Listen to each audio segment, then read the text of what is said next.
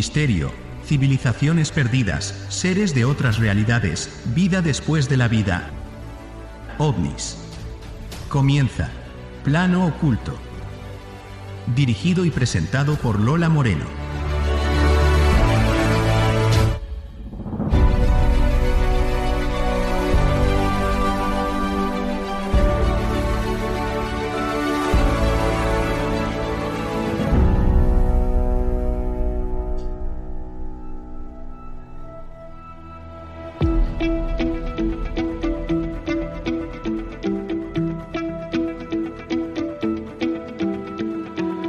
Saludos y bienvenidos a Plano Oculto, el programa donde desvelamos los secretos del mundo del misterio. Este es el programa número 96 de la tercera temporada, que nos habla Lola Moreno. Recientemente se han reportado brotes de una neumonía misteriosa en China, particularmente entre niños suscitando preocupación e investigación tanto a nivel nacional como por parte de la Organización Mundial de la Salud. La enfermedad ha sido objeto de atención debido a su rápido avance y el desafío que representa para la salud pública. Aunque aún están recopilando datos, se ha observado que esta neumonía presenta características inusuales, provocando inquietud por su origen y patrón de propagación aunque se ha especulado sobre posibles agentes causales como el micoplasma, hasta el momento no se ha confirmado oficialmente la causa exacta. La comunidad científica y los organismos de salud están trabajando activamente para comprender esta enfermedad, recopilar información epidemiológica y tomar medidas para contener su propagación. Entonces, he creído conveniente hacer un repaso de todo lo que nos hicieron vivir estos psicópatas. ¿Estamos ante el comienzo de otra pandemia? Hoy hablaremos sobre las 20 verdades inquietantes reveladas por los confinamientos del COVID. Comenzamos.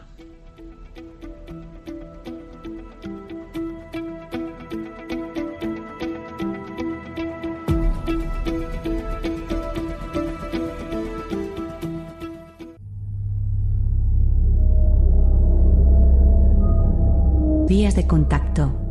Correo electrónico planoocultomisterio.gmail.com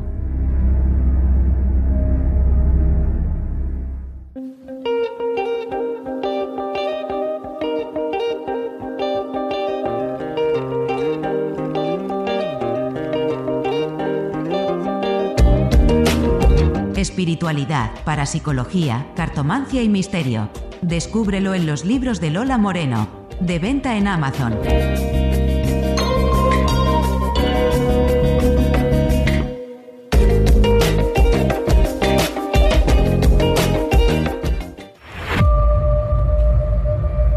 Enigmas, civilizaciones perdidas, ocultismo, misticismo, esoterismo y todo lo que está oculto. Escuchas Plano Oculto con Lola Moreno.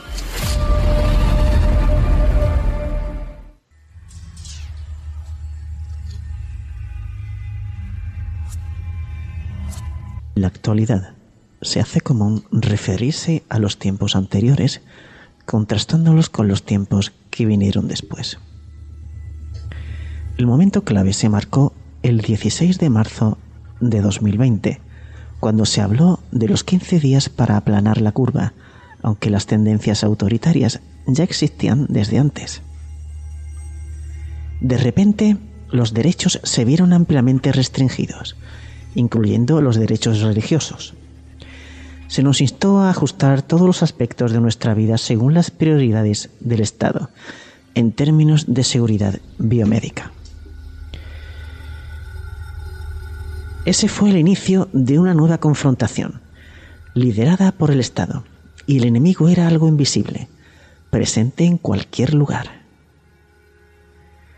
siempre se reconoció la presencia de patógenos potencialmente peligrosos, pero ahora se nos decía que la vida misma dependía completamente de evitarlos y que las únicas pautas futuras serían dictadas por las autoridades de salud pública.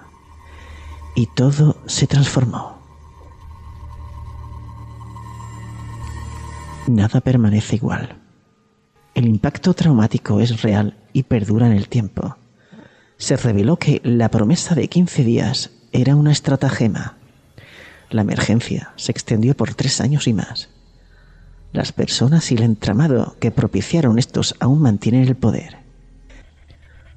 El líder del CDC tiene un largo historial de apoyar y fomentar los cierres y todo lo que siguió.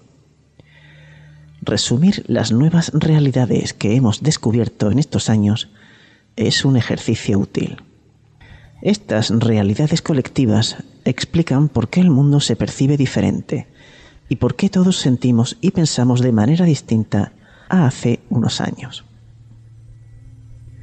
¿Quién habría previsto racionalmente que los CDC, NIH y la OMS serían utilizados como fuerzas principales para imponer un control totalitario? Algunos observadores tal vez lo anticiparon, aunque parecía improbable. De hecho, estas agencias fueron responsables de protocolos absurdos, desde cerrar hospitales hasta tratar casos no relacionados con el COVID. Colocar plesilas en todos lados, mantener las escuelas cerradas, demonizar terapias alternativas, enmascarar a niños y pequeños y promover las vacunas compulsivas. No conocían límites en su poder. Se mostraron como agentes leales de la hegemonía. A pesar de que se supone que la libre empresa es independiente, ¿dónde estaban las grandes empresas cuando trabajadores, industrias y marcas se dividieron en esenciales y no esenciales? Estuvieron ausentes demostraron estar dispuestas a priorizar las ganancias sobre la competencia. Aceptarían la consolidación, cartelización y centralización mientras se beneficiaran de ello. Grandes cadenas eliminaron la competencia para asegurar su posición industrial. Lo mismo ocurrió con las plataformas de aprendizaje remoto y la tecnología digital. Las grandes empresas resultaron ser adversarias del verdadero capitalismo y aliadas del corporativismo. En cuanto a las artes y la música, ahora está claro que las élites las consideran prescindibles. Aunque la Constitución estableció tres ramas del gobierno, ninguna supervisó los bloqueos.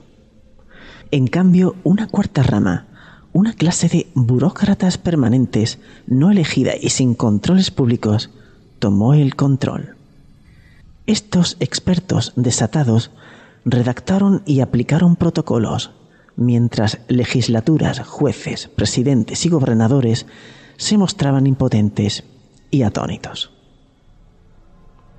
Hoy sabemos que el 13 de marzo de 2020 hubo un cambio de poder hacia el Estado de Seguridad Nacional, pero entonces eso no era evidente. El decreto fue clasificado, y estoy hablando de Estados Unidos. El Estado administrativo continúa dominando. Y llegamos a la cobardía intelectual. Los intelectuales tienen la libertad de expresar sus opiniones sobre cualquier grupo. Es parte de su labor. Sin embargo, en su mayoría permanecieron en silencio. Esto fue cierto tanto para la derecha como para la izquierda. Los expertos y académicos aceptaron los ataques más graves a los derechos humanos en esta generación. Se contrató a estas personas por su independencia, pero demostraron ser todo menos eso.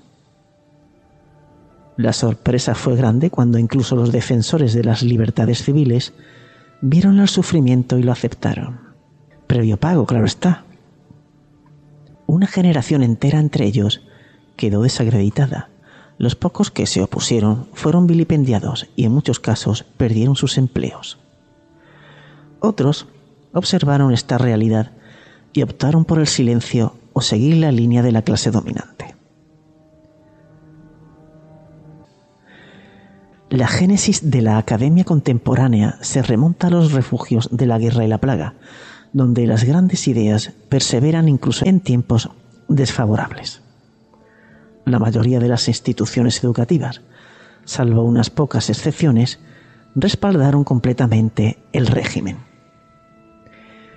Cerrarían sus puertas y confinarían a los estudiantes a sus residencias, rechazando ofrecer educación presencial. Después llegaron las vacunas. Millones fueron inoculados innecesariamente, coaccionados a recibir la dosis so pena de ser expulsados de los programas académicos. Esto evidenció una completa carencia de principios. Los antiguos alumnos deben tomar nota de ello, al igual que los padres que buscan el lugar adecuado para enviar a sus hijos en su último año de secundaria el próximo curso. Veamos ahora la falta de compromiso de los think tanks. Estas prestigiosas organizaciones sin ánimo de lucro tienen la misión de desafiar los límites de lo aceptable y guiar el ámbito político e intelectual hacia el progreso colectivo. Se espera que sean independientes, desligadas de intereses de matrículas o favores políticos, capaces de mantener una postura audaz y fundamentada. Pero, ¿dónde estaban? Casi sin excepción, guardaron silencio o se convirtieron en apologistas temerosos del régimen de confinamientos. Esperaron y observaron hasta que el camino estuvo despejado, para luego emitir opiniones de escaso impacto. ¿Acaso actuaron movidos por la timidez? Es poco probable. Todo esto generó una locura colectiva. Todos conocemos el libro clásico, Delirios populares extraordinarios y la locura de las multitudes. Pero solíamos pensar que era un relato del pasado, algo improbable en la actualidad. Sin embargo, en un abrir y cerrar de ojos, multitudes cayeron en pánico de manera casi medieval, persiguiendo a aquellos que no cumplían las normas y ocultándose de una miasma invisible. Se embarcaron en una misión, investigar a los disidentes y denunciar a quienes no cumplían. Lo que yo llamo chivatos de balcón o policías de balcón. Vergonzoso. Al igual que en la Revolución Cultural de China, estos aspirantes a miembros de la Guardia Roja se convirtieron en soldados rasos del Estado.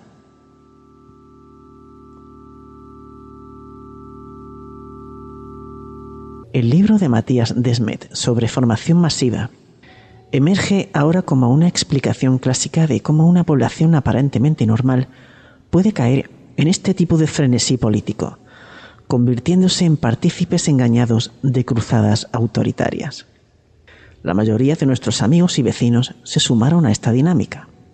Ambas partes, tanto la derecha como la izquierda, han traicionado sus propios ideales. La derecha ha abandonado sus principios de gobierno limitado, libre empresa y Estado de Derecho, mientras que la izquierda ha virado de su postura tradicional a favor de las libertades civiles, igualdad de derechos y libertad de expresión. Ambos bandos se comprometieron y justificaron falsamente esta lamentable situación. Si todo esto hubiera ocurrido bajo un gobierno demócrata, esto no hubiese seguido su curso. Sin embargo, optaron por el silencio.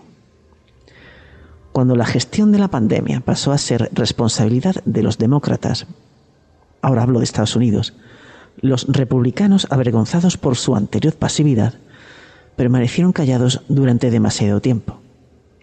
Ambos partidos demostraron ser ineficaces y carentes de fuerza en todo momento.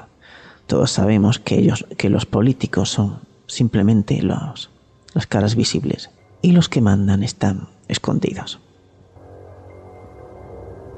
Y ahora vamos a ver el sadismo de la élite dominante. En varios lugares, y, digo que esto lo, bueno, como ya sabéis, esto lo hicieron en el mundo entero, o sea, en varios lugares a los niños se les negó uno o dos años de escolarización. La gente perdió diagnósticos médicos. Las ceremonias de vida y muerte se llevaron a cabo a través de Zoom. Los ancianos sufrieron una desesperante soledad y los más desfavorecidos enfrentaron dificultades. El abuso de sustancias y el aumento de peso se volvieron comunes. Las clases trabajadoras padecieron explotación y las pequeñas empresas se vieron destrozadas. Millones de personas tuvieron que trasladarse y muchos más perdieron sus medios de sustento. La élite que promocionaba su supuesto altruismo y compromiso público se mostró indiferente e ignoró por completo todo este sufrimiento. Incluso cuando surgieron datos sobre el aumento de pensamientos suicidas y problemas de salud mental debido a la soledad, no se tomaron medidas. No mostraron preocupación alguna no hubo cambios. Las escuelas continuaron cerradas y las restricciones de viaje permanecieron. Aquellos que señalaron esta situación fueron vilipendiados con nombres terribles. Fue una forma grotesca de sadismo que desconocíamos que fuese posible. ¿Habría sucedido algo así hace 20 años, cuando un tercio de la fuerza laboral no tenía el privilegio de llevarse el trabajo a casa? Lo dudo. Pero para el 2020 había emergido una élite completamente desconectada de la realidad de aquellos que trabajaban con sus manos para ganarse la vida. Sin embargo, a esta élite no parecía importarle que estos obreros y campesinos estuvieran en la primera línea, enfrentando valientemente el virus. Estos trabajadores no tenían privilegios y al parecer no les importaba demasiado. Cuando llegó el momento de las vacunas, la clase alta quería que sus trabajadores de la salud, choferes y repartidores también se vacunaran. Todo en aras de purificar la sociedad de gérmenes y virus. Las enormes disparidades de riqueza marcan una gran diferencia en los resultados políticos, especialmente cuando una clase se ve obligada a servir a la otra durante los confinamientos. ¿Y qué decir de la cobardía y corrupción en la educación pública? La educación universal fue uno de los logros más emblemáticos desde hace un siglo. Todos asumíamos que serían protegidas por encima de todo, que los niños nunca serían sacrificados. Sin embargo, sin una razón clara, todas las escuelas cerraron. Los sindicatos docentes parecían más interesados en prolongar sus vacaciones pagadas dejando que los estudiantes se rezagaran en sus estudios. Estas escuelas fueron financiadas durante años con los impuestos de la gente, pero nadie ofreció reembolso o compensaciones. La educación en el hogar, antes una opción bajo ciertas condiciones legales, se volvió repentinamente obligatoria. Cuando finalmente reabrieron, los niños se encontraron con un silenciamiento masivo usando mascarillas.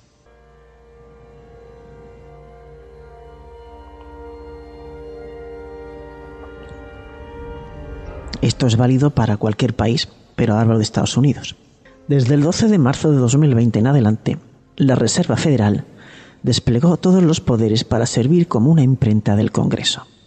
Rebajó las tasas a cero, eliminó los requisitos de reserva para los bancos inundó la economía con dinero fresco, alcanzando finalmente un pico de expansión del 26% o, lo que es lo mismo, 6,2 billones en total.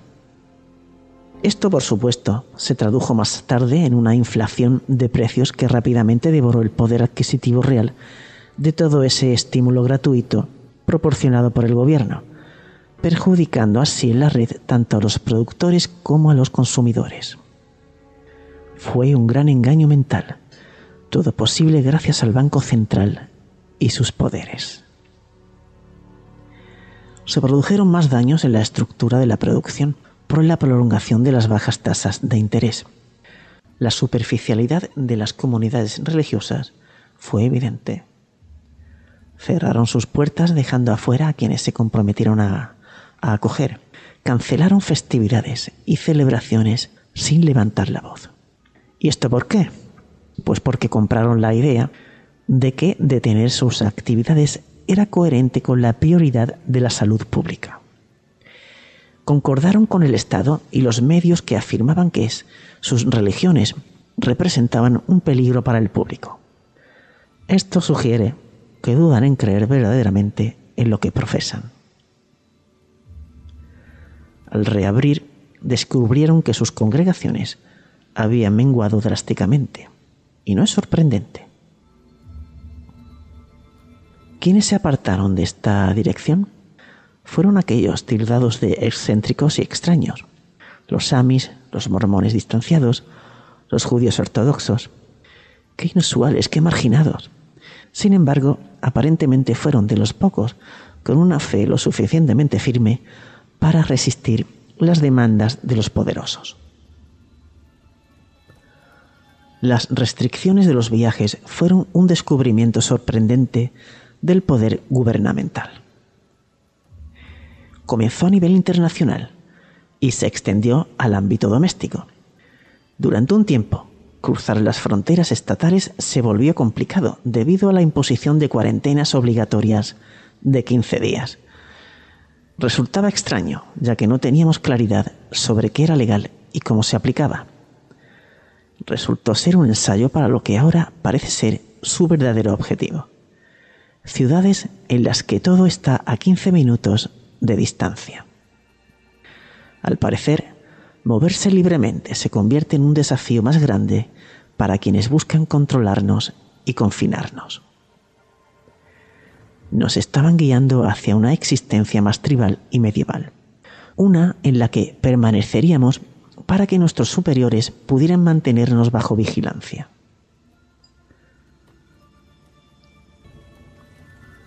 La tolerancia hacia la segregación fue evidente en la disparidad en la aceptación de la vacuna. Hubo una clara diferencia. Las poblaciones más ricas y de piel blanca tendieron a aceptarla, mientras que alrededor del 40% de las comunidades no blancas y más pobres desconfiaron y se negaron. A pesar de esto, cinco grandes ciudades impusieron la segregación de vacunas y la hicieron cumplir con la fuerza policial. Durante un tiempo, estas ciudades estuvieron segregadas y este impacto fue notablemente desigual en términos de raza. No recuerdo haber visto un solo artículo en un periódico importante que señalara esto, y mucho menos que lo condenara. Y nunca lo veréis, puesto que son regados por los gobiernos para que callen y solo digan lo que ellos quieran que digan. Parece que la supuesta equidad y la iluminación quedan de lado. La segregación parece ser aceptable siempre y cuando se alinee con las prioridades gubernamentales tanto ahora como en tiempos pasados. Y no es descabellado especular que esta segregación esté vinculada a la creación de un sistema nacional de pasaporte de vacunas que pretenden implementar. Parte de esta iniciativa apunta al objetivo a largo plazo de establecer un sistema de crédito social, similar al chino, donde la participación en la vida económica y social dependerá del comportamiento político.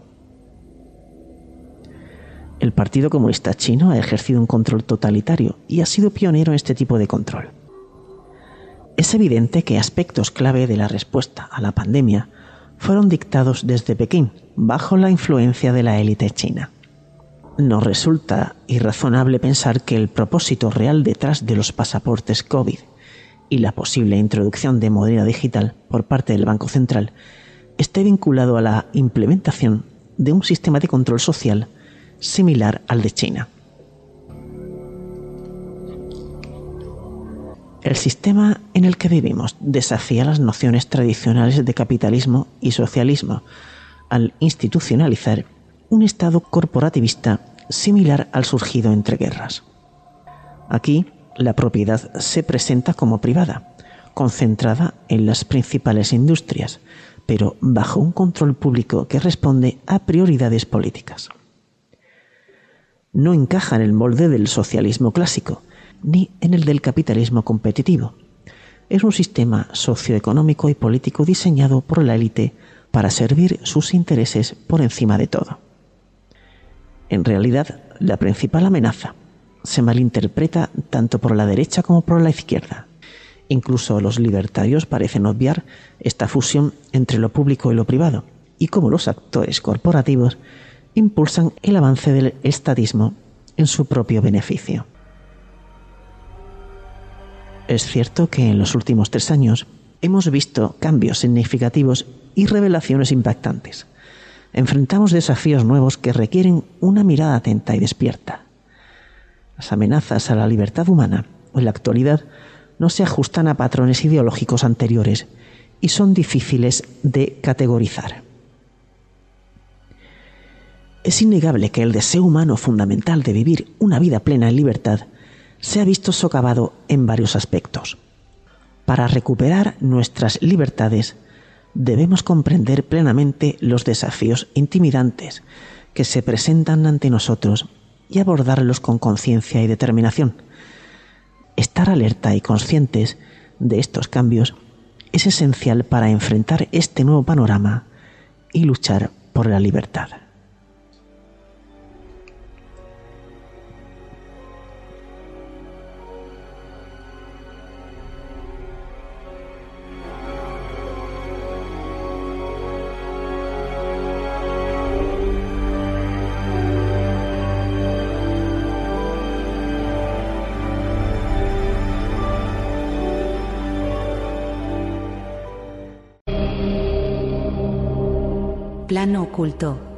Explorando los secretos del mundo del misterio.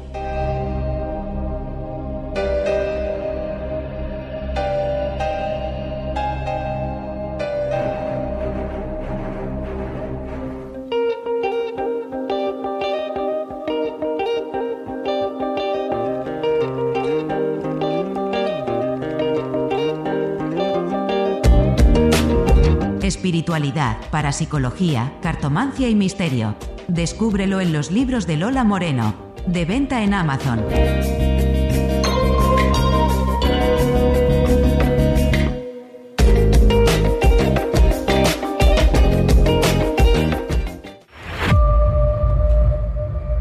Enigmas, civilizaciones perdidas, ocultismo, misticismo, esoterismo y todo lo que está oculto.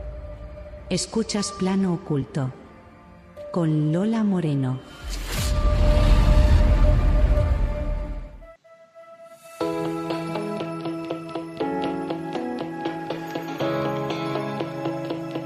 Y hasta aquí el programa de hoy. Os emplazo para la próxima semana. Si os ha gustado, dar likes, comentar y si no, pues nada.